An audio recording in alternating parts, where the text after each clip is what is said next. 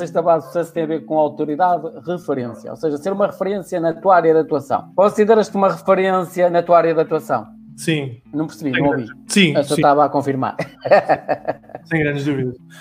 E, e- e eu, eu- eu- eu não, eu, não sou, eu, não, sofro de falsa modéstia, sabes? Porque eu acho que a consciencialização do, do teu trabalho também te ajuda a estar alerta. Se és uma referência, eu, olha, eu vou dizer mais, eu sou uma referência a nível europeu, não sou referência em Portugal. Portanto, para aquele ressabiamento que eu te falei há bocado, está cá. em Portugal, só o exame de informática é que falou há uns tempos. É sobre- outro, é outro continente. É. Ahm, Portugal é outro continente. a primeira vez que fui convidado a vir a Portugal falar era, era para o TEDx em Aveiro, agora em novembro, que não deve ser, foi a primeira vez em 15 anos. Portanto, eu acho Por que isso, sim. olha, quando vieres aqui, avisa que eu sou daqui de perto. Vou lá TEDx Aveiro. Em princípio, lá está, não sei se os gajos vão cancelar, mas vou estar no TEDx Aveiro. Oh, E algum dia pensaste, algum dia te passou pela cabeça chegar a este patamar? Superaste muito o que algum dia pensaste? Ou ficaste muito aquém do que aquilo que algum dia imaginaste? Epá, e se chegar a esse patamar, acho que não. Ah, eu ouvi a malta dizer que pensaram que sabiam. Isso acho que não. Eu, eu sempre tive em mente internacionalizar. Sempre tive em mente em criar uma marca pessoal fora de Portugal. Sempre achei que Portugal era demasiado pequeno. Nós não podemos ser grandes enquanto formos pequenos. Sabes? Em Portugal digo muitas vezes isto. Nós nunca vamos ser grandes enquanto formos pequenos. E não é, não é não somos pequenos geograficamente, nem, nem em termos de talento, é somos pequenos em termos de mentalidade. E eu gosto de mentalidade, gosto de uma mentalidade maior, gosto de coisas maiores. Ah, e portanto eu gosto do modelo internacional, gosto de, de poder estar nos Estados Unidos, ou estar na Malásia, ou estar na Índia, ou estar no- na Holanda e, e poder criar essa marca nesses mercados. Mas nunca pensei, obviamente, se me perguntasses se com 33 eu achava. Pá, eu, eu, ah, sabes que eu tenho, agora vou partilhar contigo pessoalmente, acho que não quer dizer ninguém. Eu às vezes tenho um bocado de medo do futuro. Porquê? Isto agora. é- é- Vais partilhar uma coisa que a maior parte, se calhar, das pessoas que chegam ao topo têm. o que é que é seguir? É. É que eu tenho E depois, não 33, sa- e depois não sabem lidar com essa parte. Eu vou cá andar aos 67, se o modelo, se o mercado, se a, se a minha saúde deixar. São mais de 34 anos. É muito fácil frustrar a partir de agora, percebe? E isso é, o- é o meu grande desafio. Não é, pá, eu, eu, não, eu não sou o Cristiano Ronaldo fatura 40 milhões, portanto eu não sou o Steve Jobs, nem o. Portanto, esse, tá, obviamente há, margem, mas eh, chegares a esses níveis é muito mais complicado e é uma minoria e não é só o teu talento. Portanto, eu posso crescer, mas eu, empresas de maior comércio não há muitas, a gestão de equipas maiores não há assim tantas, é muito fácil frustrar, é muito fácil deprimir, porque são muitos anos, percebes? São, e por isso é que eu digo às vezes, se chegar muito rápido não é necessariamente uma coisa boa, porque depois dá-te muito tempo para ficares deprimido com o que não consegues daí para a frente. Olha, dizer, Falta de estímulo, às vezes. eu dizia, dizia à, à, cá, à Isabel, olha, eu fui eh, Digital Leader of the Year com 33 na Europa, e agora se não ganhar mais nenhuma vez? então e agora? Percebes? Pá, eu, eu acho que... Tens que, tens que ter um estímulo a Ronaldo, que é ganhar mais uma bota de ouro, mais É, um, mas mais olha, um. mas é, é verdade, é verdade, mas, mas é um patamar diferente, é um patamar em que tu dependes mais, é mais fácil ganhar esses prémios. Mais fácil, entre aspas, tens mais visibilidade. E, e o Ronaldo, eu acho que o Ronaldo, quando tiver 40 40 anos, vai estar deprimido, porque vai ser muito difícil para ele ter aquela adrenalina, percebes? E não é que faz deprimido tomar antidepressivos, mas vai ter uma fase em que, pá, qual é a piada, né? Os jogadores dizem todos, os melhores momentos da vida deles já passaram. Eles dizem O que, é que, o que é que os vai mover a partir de, do momento que deixam a carreira? tenho isso, sabes? Tenho que achar que, do ponto de vista. Epá, eu, eu acho, eu digo isto sem falsa e modéstia, eu acho que há muito poucos gajos a nível europeu, epá, eu que eu conheço melhor, com a minha idade, com o percurso que eu tenho, acho que há poucos. Não tenho dúvidas nenhumas. Eu sou recorrentemente o mais novo. Fui o mais novo a ganhar o prémio. Fui o primeiro a ganhar, porque não era português. Fui o primeiro a ser nomeado pela Holanda. Ah, fui constantemente o mais novo nas conferências. Portanto, eu- isto não precisa de modéstia. Dizer, pá, não, somos, somos mais ou menos. Não. Eu não tenho, não tenho grandes dúvidas que há poucos com o mesmo nível de carreira à idade que eu tenho e mais do que isso, com a capacidade de, de entregar aquilo que se promete à idade que eu tenho. Isso não tenho grandes dúvidas. E por isso acho, tenho grandes dúvidas que é referência. Agora, quanto tempo é que tu te mantens aqui? Isso já é mais, já é mais difícil de gerir, sabes? Já não, já não é tanto a, uma bola de ouro conta mais tempo do que a minha carreira. Ah, muito rapidamente cometes um erro, fazes uma decisão errada, mudas para um sítio errado e a coisa cai muito rápido e a malta esquece muito rápido. Olha, eh, quais são as tuas três grandes referências a nível mundial e porquê? Para fecharmos este ponto de autoridade barra referente. Minha mãe ganha ordenado mínimo desde que eu conheço, ou quase e faz contas matemáticas e com uma calculadora casa desse tamanho, que é incrível. O Excel está a milhas daquela calculadora da minha mãe. Que, que a malta nunca, quando quiser fazer calcular, calcular o, o, o, lucro e, a perda é usar aquela calculadora Casio que faz um milagre. E é solar, portanto também é poupada, não é cá com pilhas. Muito, pá, muito forte.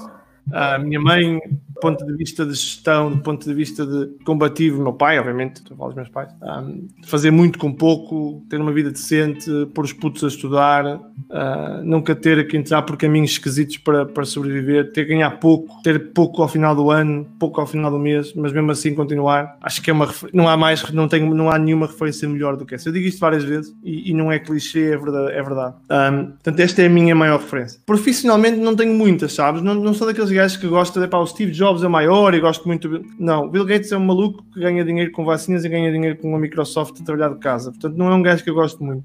Um, gosto pouco desse malta que tem muitos lobbies e muitos interesses. Olha, gosto, gosto, gosto, momentaneamente gosto de gajos, sabes? Olha, gosto do, gosto do Gary Vee de vez em quando. É um gajo que eu gosto. Eu gosto também o que é que tu não gostas? Porque tu falas de vez em quando, de vez em quando, já agora fica às, vezes, às, vezes, às, vezes, às, vezes, às vezes ele é dream seller em algumas coisas, percebes? Às vezes ele faz acreditar que qualquer gajo pode ser o próximo Steve Jobs e eu acho que isso é. E não pode. Não pode, não pode. Eu não posso ser, provavelmente. Portanto, tu às vezes tens que ter mais. Eu acho que ele nem sempre. Ele às vezes é um bocado contraditório. Ele às vezes diz uh, paciência, calma, podes lá chegar. E outras vezes parece que está a dizer que qualquer gajo que fizer isso com paciência e calma que pode lá chegar. E, e às vezes eu acho que lhe falta dizer: é pá, atenção. Mas. Podes ser parvo e burro e idiota e não chegar lá, né? Ou até podes não ser nada disso e mesmo não chegar lá. E podes ser o maior gajo do mundo e não chegar lá. Ou Portanto, até pode ser parvo e estúpido e chegar lá. Ou, ou exato, ou isso. Também há tantos, infelizmente. Um, eu, eu, não gosto do Gary Vee em, em, alguma. E portanto, eu não gosto, como por exemplo, eu já falámos há um bocado em off, acho eu. Eu não gosto do Tony Robbins, por exemplo. Não que eu não goste, de, não que eu não acho que ele possa ajudar as pessoas, mas eu, não, eu como não gosto da Yurde, também não gosto do Tony Robbins.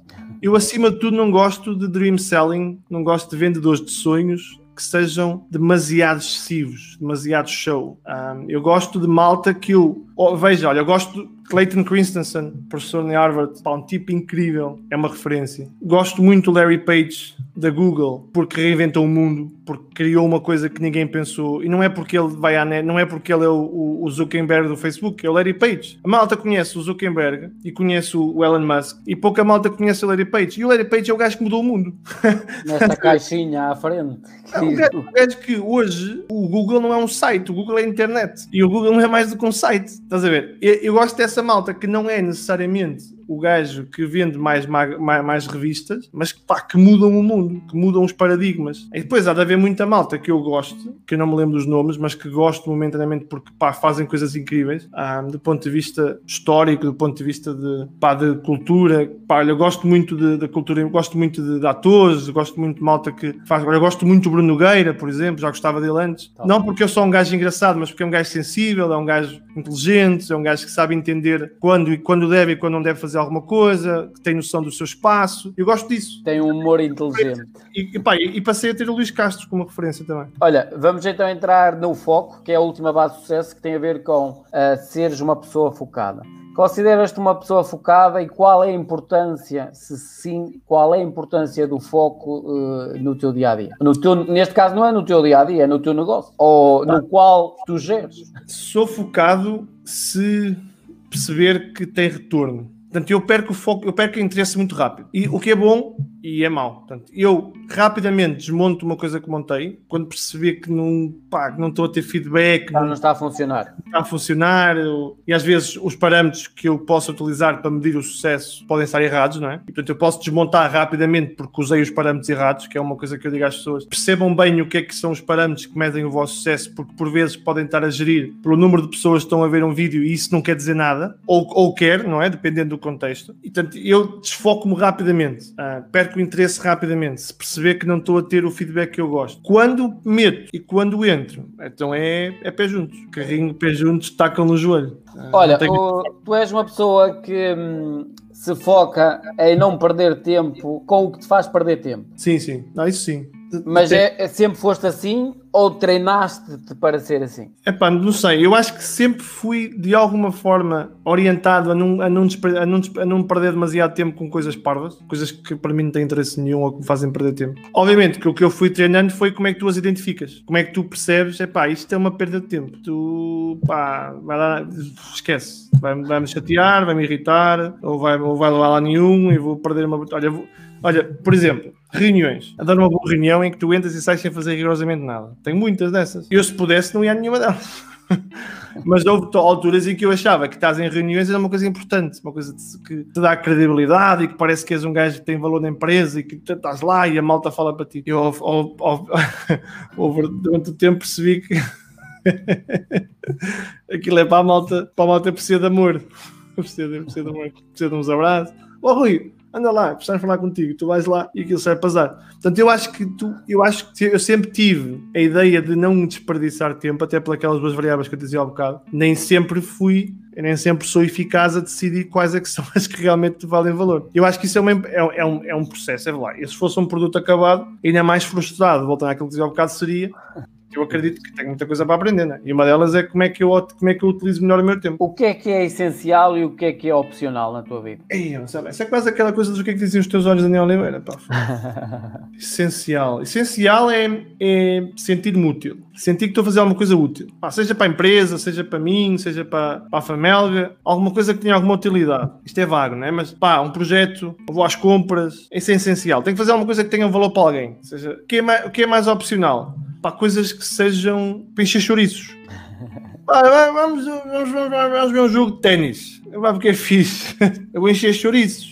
Portanto, eu vou lá porque gosto da malta e tal, e vou. Não, não é mandatório, estás a ver? É, pronto, se for, vou. Se não for, também vou, não chateio nada. Agora, se tem que ser uma coisa de pá, que é importante, que, que tem, tem, vai ter um retorno, vais comprar uma casa, vais, sei lá, vais, vais ver um filme que é importante, vais, vais uma viagem, isso é fundamental. Viajar, conhecer, as, as cenas básicas de, que tens que fazer no teu dia a dia, isso são o resto, é tudo opcional. Pá, e o opcional, depois é uma priorização. Há coisas que são opcionais mais importantes, como o futebol, como dizia o Arrigo Sacchi, é o mais importante das coisas menos importantes, né? Portanto, o futebol, por exemplo, para mim, que eu sou um apaixonado e tenho um programa, é uma coisa opcional. Se eu amanhã tiver uma coisa na Maersk ou em casa que tenho que fazer obras e não, tiver, e não fazer mais nenhum programa durante seis meses, também está bem. Está tudo bem. Não vou sentar em casa a chorar, está tudo bem, não tem problema nenhum. Porque não depende daquilo, não tenho nenhuma marca, não tenho patrocínios, não tenho contratos, não tenho nada. Portanto, eu mantenho aquilo o mais opcional possível. Para te divertir. Vamos entrar então na última base de sucesso: 7 mais 1 ou 8, como queiras chamar. Vamos imaginar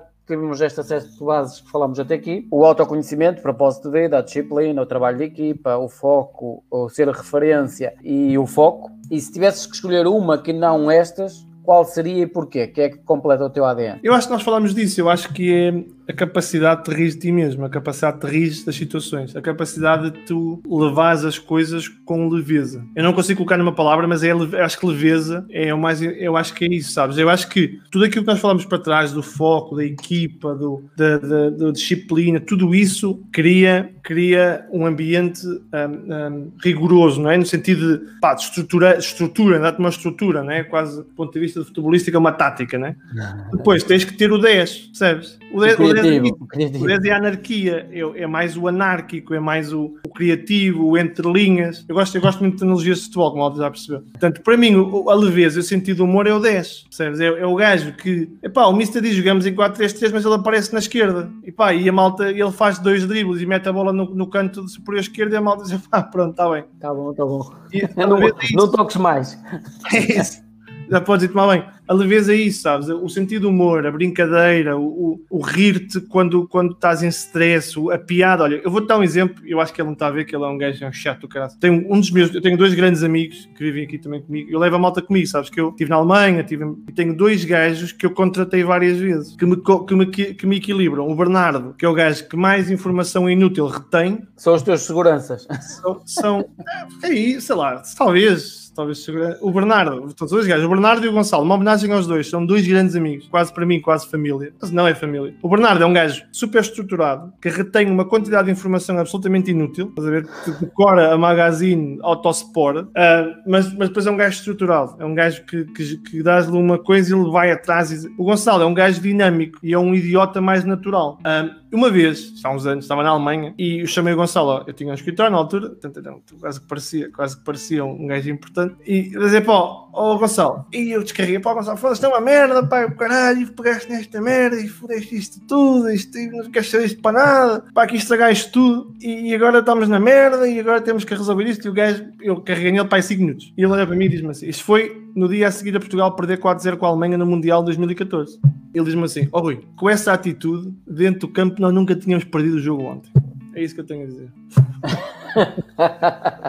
eu queria ver essa atitude dentro de campo. Isso é que eu queria ver, era isso. Estás a ver? E pá, e desmontou-me completamente em, em dois segundos com uma, pá, uma coisa incrível. Que ainda hoje nós falamos. Eu tenho mais coisas que, por exemplo, eu, há, uns, há uns anos com ele, ele, ele queria automatizar os testes aqui e eu estava. É só para o Gonçalo, tu não queres trabalhar, pá. Vai lá, fala a fazer o que te manda, queres agora automatizar. E ele ainda hoje brinca com isso. Estás a ver, ó, oh, Rui? Esta coisa que estás agora a vender nas, nas, nas, nas, nas cerimónias, nas conferências, é aquilo que tu dizias há uns anos que eu não queria trabalhar. Agora parece que tu é que não queres trabalhar. Portanto, eu gosto disto isto. Gosto de malta que consegue ouvir um raspanete, entre aspas, e eu, tanto que eu não falei assim, talvez falasse um bocado pior, e, e, e, consegue desmontar aquilo com uma piada, com, com, uma brincadeira, torna o ambiente mais leve, sem o tornar menos sério. Estás a ver? E que Faz... nos ajudam a construir outras ideias. É, gente, há, quando nós temos pessoas diferentes de nós, ajudam-nos a ter outros pensamentos, outra construção de ideias, e isso, isso é bom. É, porque não estás fixo na tua mentalidade, não é? Como dizia o Bruno Nogueira, o mundo não é só isto.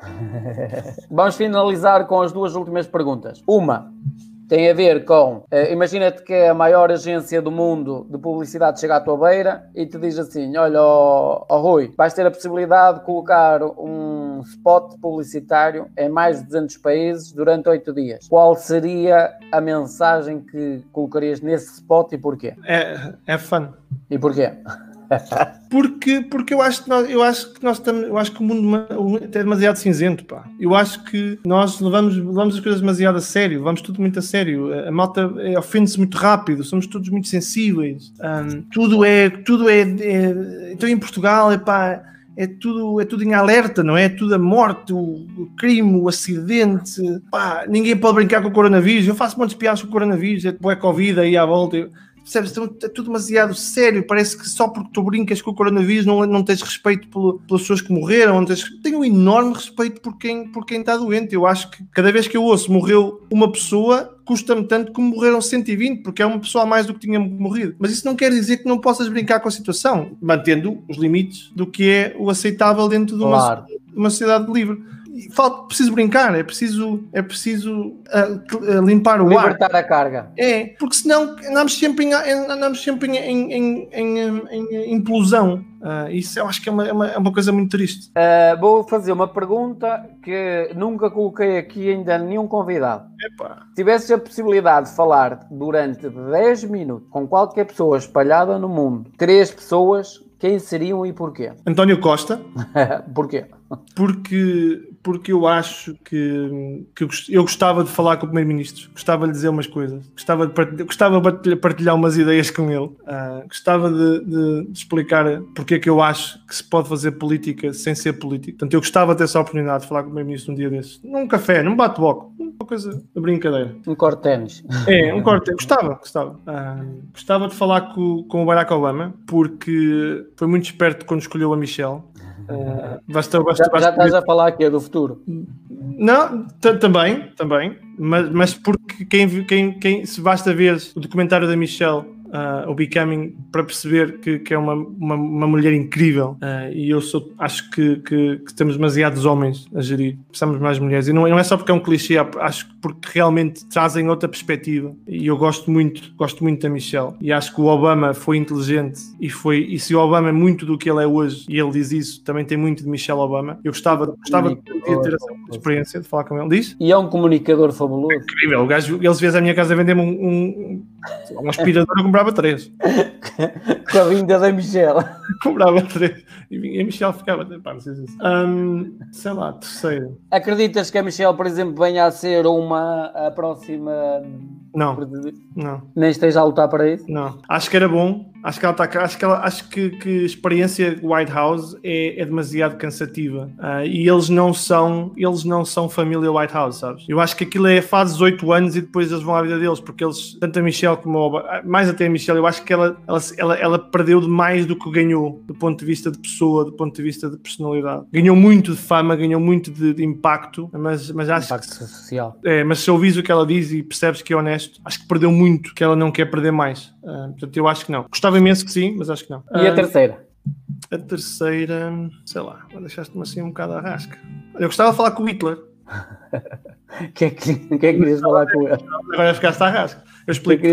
Porque é um animal, é um idiota. Mas, ah, como em tudo na vida, eu, como gajo que gosta das ciências sociais, eu gostava de perceber numa conversa de meia hora o que é que lhe passa pela cabeça. Porque não, é só 10 minutos, só 10 minutos. Só 10 minutinhos, só 10 minutos. Obviamente que isto é o Hitler, já, já faleceu, quer dizer, pô, acho que ele está na Rússia. Sabes que isto, eu, quando tu ouves a malta como o Barack e ouves a malta como tu aprendes muita coisa.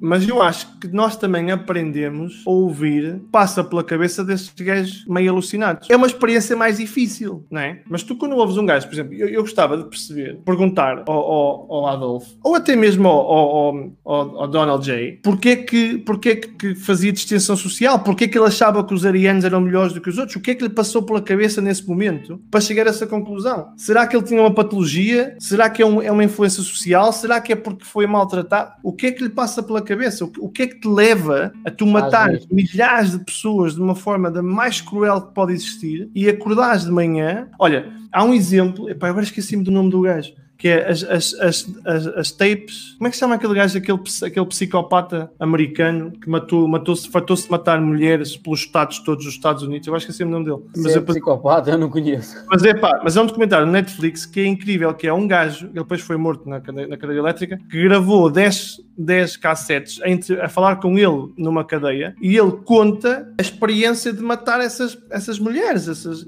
e aquilo é, aquilo é absolutamente doentio, né? Mas a experiência de tu perceberes o que é que esse gajo está a dizer ajuda-te a perceber que esses gajos estão aí. Eles não é só um gajo, o Hitler não é só um gajo. Há muitos. As piquitas no, na Alemanha e os Donald, e os Donald Jays e o, o primeiro-ministro da Índia, estes nacionalistas e extremistas, eles estão em todo lado. E portanto, tu se, tu se continuares a ignorar esses gajos e passares e continuares a achar que isto é uma minoria, o que te Estás acontece. É a passar um mau bocado estás a passar mal bocado. Portanto, eu gostava imenso de poder passar uma meia horinha, eu estendia a meia horinha que eu falava com os gajos da assessoria, passava a meia horinha. Só de dar perceber o que é que ele passa pela cabeça, o que é que este gajo, o que é que ele tem na cabeça, o que é que é, é doente, é o quê? Porque acho que me ajudava a perceber melhor esta malta. Finalizamos então a conversa com o Rui Pedro a perguntar-te onde é que nós podemos encontrar nas redes sociais se tu quiseres partilhar com. LinkedIn. Quer o teu projeto, quer a tua marca pessoal, se quiseres, se assim o entendes, atenção. Sim, LinkedIn, portanto, Rui Pedro, uh, Rui Pedro underscore Silva, mas o Rui Pedro Silva no LinkedIn aparece. Um, no Instagram, Rui Pedro Silva underscore official, que é muito mais focado no do futebol neste momento. Facebook, tenho dois Facebooks, um que é para, para o pessoal e o outro que é o que está ligado à página de Vamos Falar de Futebol. Quem quiser falar comigo pode usar os dois, mas eu uso mais o pessoal para falar de conversas. E tenho o site ruip, ruipsilva.com. Basicamente, de vez em quando eu vou lá e partilho umas coisas uh, mais sobre a minha fundação, uh, mas quem quiser pode, pode usar. Mas eu uso muito mais o LinkedIn do que o resto, uh, mas podem me encontrar em qualquer um desses. O que é que construíste a fundação e com que princípio? Acho que vale a pena falar disso. Eu construí a fundação com a missão nós partilhamos histórias de pessoas ordinárias, de pessoas normais que fazem coisas extraordinárias porque fazendo isso um, fazemos-te acreditar que tu podes fazer a diferença com coisas pequenas. Portanto, essa é a missão.